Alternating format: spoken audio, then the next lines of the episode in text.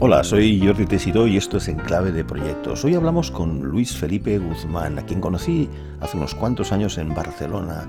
Él es arquitecto de formación y nos explica su evolución profesional y sobre todo las oportunidades y la vida en el Silicon Valley, en la bahía de San Francisco. Él ahora trabaja como Principal UX Researcher en Workday. Y bueno, lo primero que quería preguntarle a Luis es ¿Qué diferencias hay entre la experiencia de usuario eh, del trabajo que hizo inicialmente como arquitecto al del arquitecto virtual, es decir, las experiencias más aplicativas o de software, que es lo que él trabaja ya unos cuantos años en San Francisco? Bueno, esa es una buena pregunta. Yo creo que al final no hay diferencia para el humano, porque el humano lo que busca es tener una interacción con una marca, en donde se sienta que puede suplir sus necesidades, eh, dependiendo del contexto donde esté. Entonces, eh, al final es más el esfuerzo de la empresa o del producto o del servicio en tratar de suplir esas necesidades donde estén los clientes. Pienso que puede ser de gran interés también repasar un tanto en detalle tu carrera de Colombia a la Bahía de San Francisco, pero también de arquitecto pues un trabajo totalmente distinto. Yo creo que, pues, si te puedo contar un poco mi historia eh, y yo puedo resumirlo un poco lo que he sido yo. Yo he sido siempre apasionado al diseño, pero siempre he sido muy curioso de cosas que no son tan obvias. No me gusta seguir mucho el, el parámetro y tú seguramente lo viste un poco cuando fuiste mi profesor. Eh, y me gusta explorar cosas soy curioso. Entonces un poco mi carrera empezó con esas motivaciones cuando estudié arquitectura. Eh, entonces es más un esfuerzo de, inversión en entender cómo combinar esos canales, cómo hacerlo eficiente y cómo hacer que el usuario no sienta el cambio, sino que se sienta cobijado. Fui inspirado por un tío mío que era un arquitecto de una envergadura interesante en Colombia, y me inspiró mucho la importancia del diseño y la, estética y tener eh, un buen entendimiento de la persona a quien se le diseña. Eso me inspiró muchísimo. Cuando entré a la universidad, tuve la oportunidad de practicar mi carrera antes de graduarme, lo cual me aceleró mucho el proceso de aprendizaje. Eh, porque yo siempre he sido muy learner by doer, como que nunca me ha gustado aprender en tableros, me gusta untarme las manos.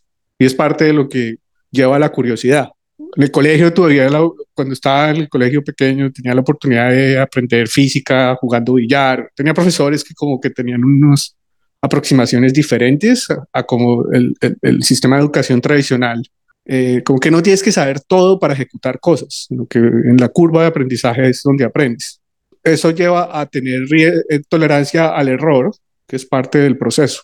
Después de eso, eh, cuando ya me iba a graduar de la universidad, como ya había trabajado en construcción por varios años, pues la práctica profesional para mí que me ofrecía el país no era algo que me aportara al crecimiento, porque era básicamente hacer lo que ya venía haciendo por un, par de años.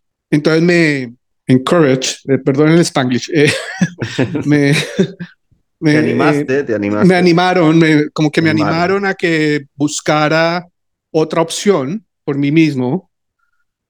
Y lo que me llevó a eso fue la obsesión que tengo siempre por, la, por el humano. Entonces, con mis conocimientos de espacio físico, estaba curioso en quién tenía un poco más en la implicación en la experiencia del usuario en los espacios físicos.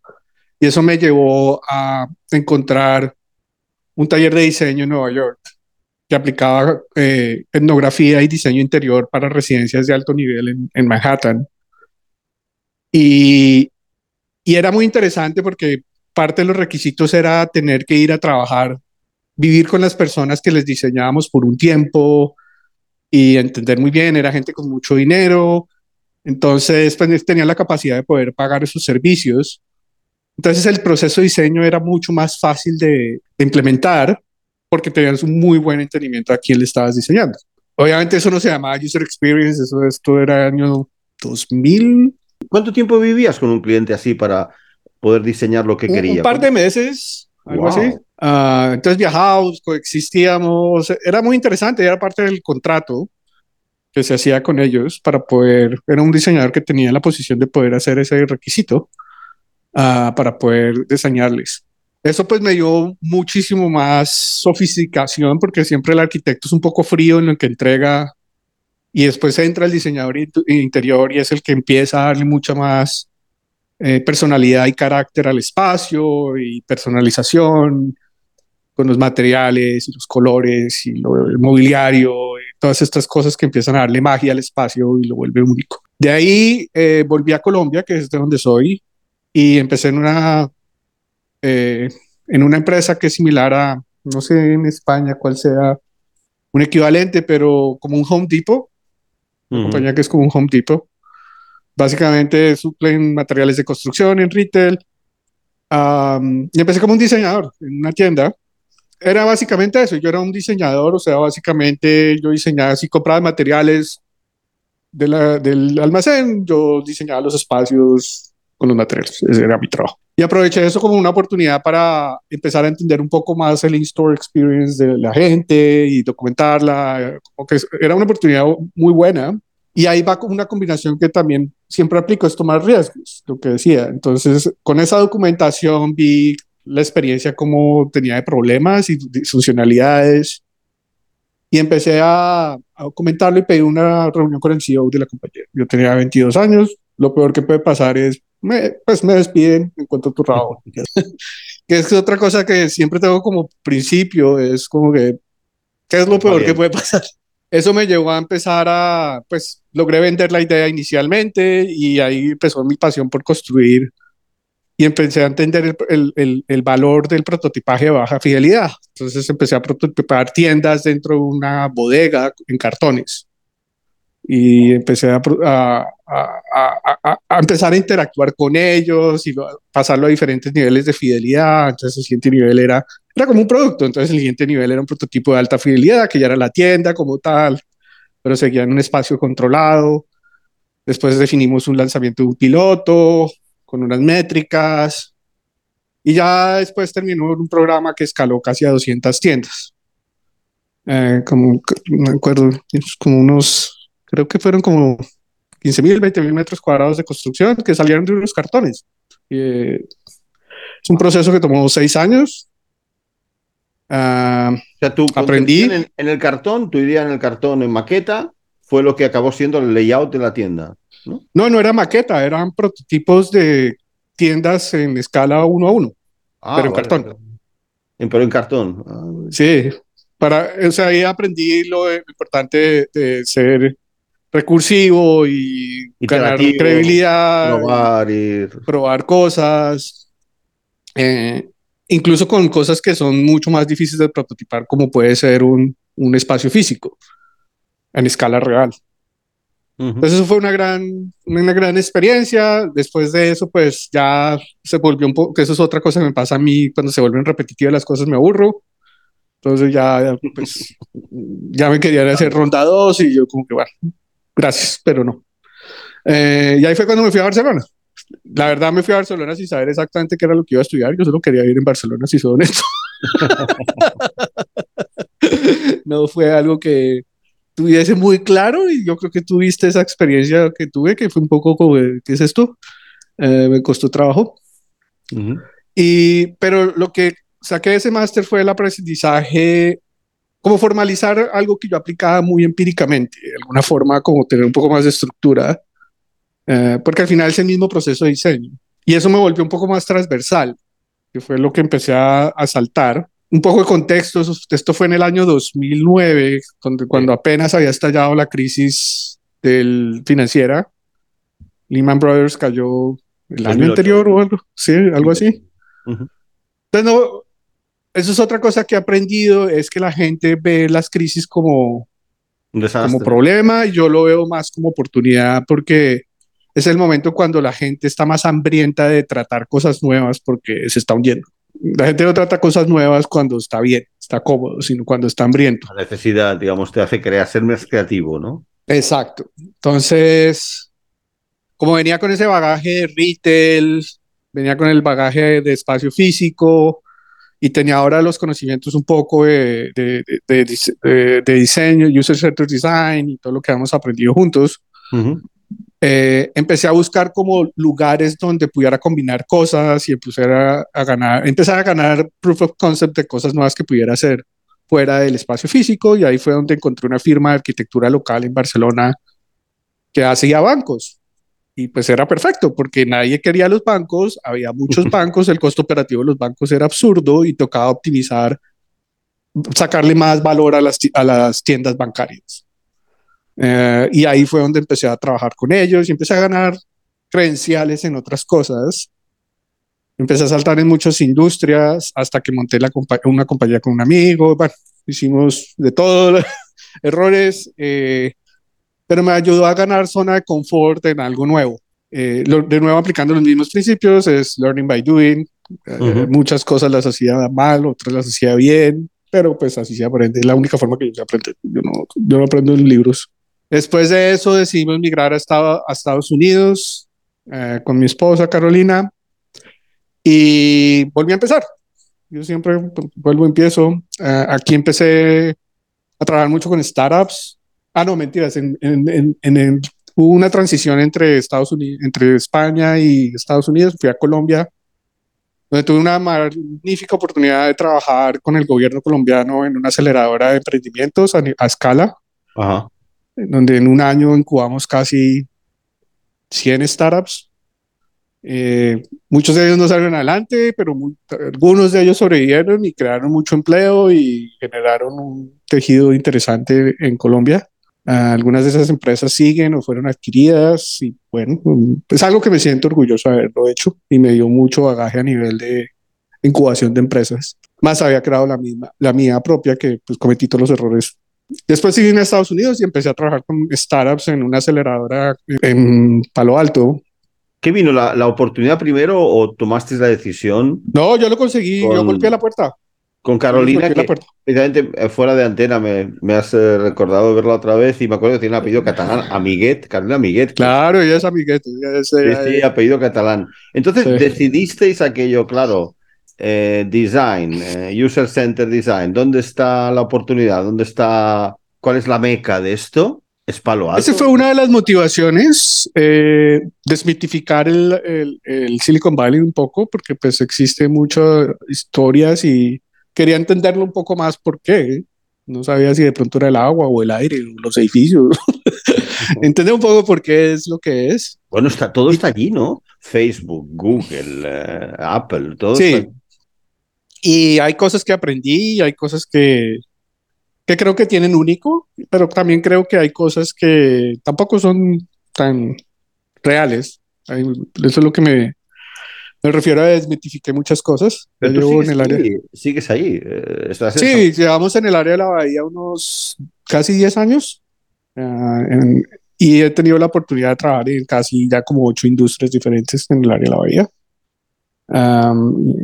trabajo en hardware, en software, en non-profits, vi un rato arquitectura, eh, trabajé en los, los startups, en venture capital, ahora estoy trabajando en human resources y finance. ¿Te refieres a prototipos, mockups, diseños? Yo lo veo un poco más amplio y creo que eso lo aprendí con los startups un poco más y es hacer el, el descubrimiento del cliente. Eh, toda esa parte temprana en donde tienes que entender muy bien quién es el usuario, cuál es el problema, cómo va a solucionar el problema hoy, eh, qué no funciona de sus soluciones, cuál es el entry point, cómo puedes construir eh, credibilidad. Antes de diseñar nada, cómo puedes predecir demanda, cómo puedes experimentar para no gastar recursos. Eso es design ah. thinking famoso, digamos, ¿no? La verdad, a mí los, nombres, los nombres no me gustan mucho, como ponerles nombres, la verdad. Es como descubrir quién es tu cliente y cómo puedes empezar a tener tracción y no gastar dinero. Cosas que no tienen sentido. Se habla mucho de la hiperpersonalización, ¿no? De que ahora mismo no se trata de segmentos. ¿Cómo se hace eso? De ir cliente a cliente y realmente desarrollar algo que satisfaga tantas individualidades. Es una combinación. Lo que me estás mencionando son más métodos que son un resultado de que quiero aprender. Es más importante cuál, qué es lo que yo quiero aprender de la gente y después se define cuál es el método más objetivo para solucionar eso. Entonces es más como el método científico, tengo una hipótesis y de la hipótesis, eh, cuál es la forma más eficiente y más rápida para aprender algo y validar o refutar esa hipótesis y cuál es el nivel de confort de la evidencia que necesito.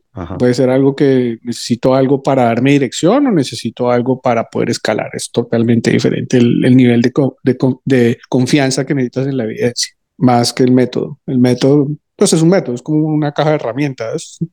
Para algunas cosas el martillo sirve para ciertas cosas y destornilladores para otras cosas. Oye, volviendo a, vuestra experiencia, tu experiencia, 10 años ahí en, el área de San Francisco, en empresas punteras de, de UX, eh, y a nuestros oyentes de, Colombia y de España y, y en general toda la comunidad, ¿cuáles serían los pros y los cons de vivir ahí en San Francisco, en el Silicon Valley, en todas estas empresas? ¿Qué es lo que te parece mejor y qué peor? Puedes empezar por lo peor y luego lo mejor, ¿eh? para acabar bien, ¿no? ¿Cuáles serían los dos puntos buenos, dos o tres puntos no tan buenos que se dan a nivel profesional eh, viviendo en esa pues, área? Yo, yo creo que no lo vería como bueno o malo, sino son características únicas por las condiciones en que está cada, cada ecosistema. Eh, cada ecosistema tiene unas condiciones y es lo que hay. Condiciones que tienen únicas, pues lo pondría más como únicas en el área de la bahía, es, y esto me lo enseñó un amigo hace mucho tiempo, es que el área de la bahía invierte en sueños y nunca he encontrado los lugares que he estado en el mundo un lugar donde inviertan en sueños, sino invierte más en negocios o oportunidades. Eh, y eso es un, un, y hay mucho dinero disponible para quemar en sueños. No, no significa que, pues obviamente no tienen una un raciocinio detrás, pero les gusta tomar riesgo muy alto y, e invertir muy alto capital. Entonces, uno es el, la, la, la, la, mentalidad del riesgo. Eh, creo que el capital de riesgo de Estados Unidos, el, casi el 80% en, en, etapa temprana está concentrado en el área de la bahía. Entonces, eso dice mucho de dónde, de la mentalidad y la cultura que se vive allá. Eh, lo otro es eh, creo que el, eh, eso va muy amarrado a la forma de ser de ellos, que son muy hambrientos y piensan en escala muy rápido. No en conquistar un mercado, sino ellos ya arrancan pensando en cómo conquista el mundo. Eh, que arrancan, obviamente, tienen que arrancar como todas las empresas, pero es más la mentalidad, el, el hambre de crecer. Pero con China ahora como contrincante, ¿no? China es grande por sí solo, pero no es global. con un mercado interno muy grande, pero la penetración a nivel global lo cuestionaría. O sea que lo bueno es eh, esta mentalidad de grande, de riesgo, que quizás como tú dices, ya tú desde dentro lo sabes bien y tú has vivido otras culturas, es muy superior a, a todo el resto, ¿no? Sí, yo si acaso lo más similar que vi en Europa, pues pronto pasaba en Londres, si acaso. Es un poco muy similar a la cultura americana. Eh, son más, toma mucho más riesgo. Sí, y son muy tolerantes. Lo otro que a mí me, impresiona es que me impresionó de entrada fue que a pesar de yo haber cometido muchos errores, eran celebrados. Qué interesante. qué, diferente de la cultura europea. Sí, como que le dicen a uno, está bien, pero aprendiste algo, sí, ok, keep going. Qué bueno, ¿no? Si no aprendiste, pues sí, es estúpido. Y si vuelves a cometer el mismo error, pues es estúpido y no lo van a celebrar. Pero pero está bien y, es, y está seguro, no, no, no eres juzgado por cometer errores y tomar riesgos. Eso es otro tema cultural interesante. Entonces hay capital, hay una cultura especial, hay hambre y hay tolerancia al riesgo eh, y a celebrar el error.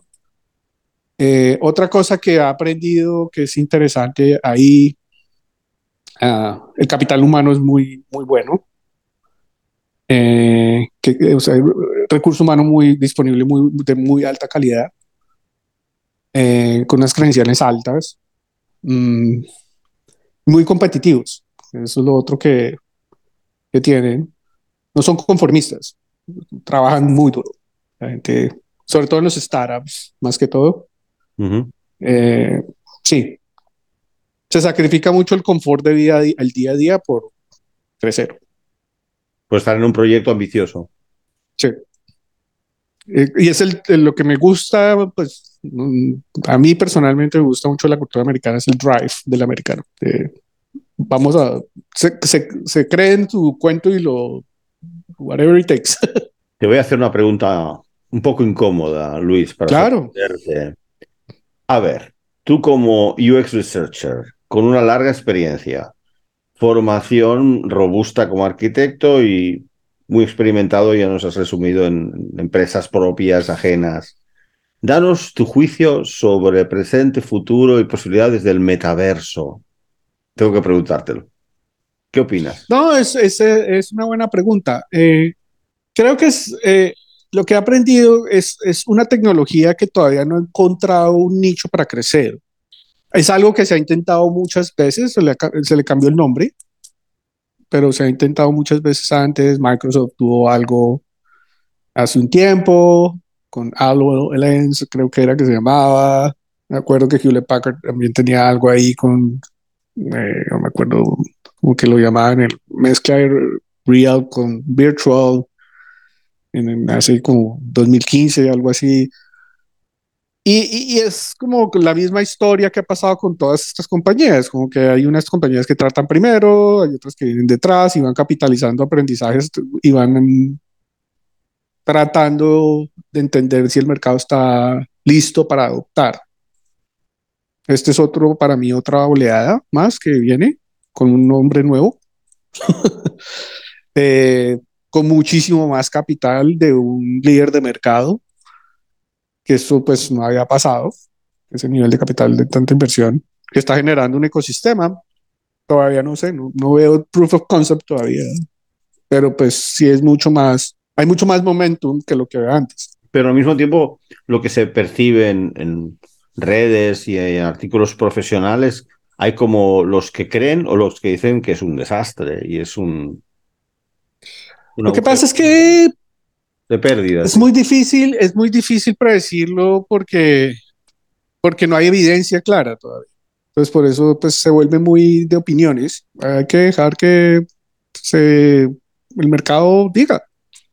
¿Y tu intuición personal es favorable o, o no, no te atreves a, a predecir? Creo que todavía es muy de nicho, la verdad aquí ya siendo, pues viniendo de un país de, de, emergente, eh, la penetración en nuestros países va a ser muy difícil por temas de infraestructura. Creo que todavía el hardware tiene limitaciones a nivel de hardware.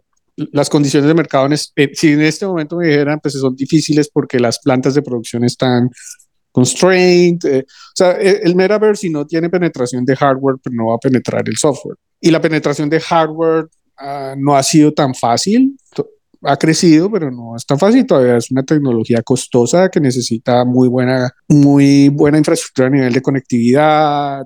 hay muchas otras cosas más grandes que eso, como tal que la, tecnología está lista, pero el mercado, es lo que me refiero al mercado, la penetración del mercado todavía, pues hay, retos eh, que, pues vamos a ver, de pronto le pegan. Y pues siempre la función del tecnólogo es mirar hacia adelante y ser un poco idealista y futurista. Ese es, su, rol. Claro. Su rol no es ser negativo, su rol es ser positivo y predecir cosas que pronto nadie está mirando. Ese es su rol. Lo que comentabas de equivocarse, probar y reprobar. Ya para acabar, Luis, ¿cuáles son tus, tus planes, proyectos a corto y medio? La verdad, yo no soy muy malo para planear para adelante. Yo sé que tú eres especialista en eso, yo soy muy malo en eso.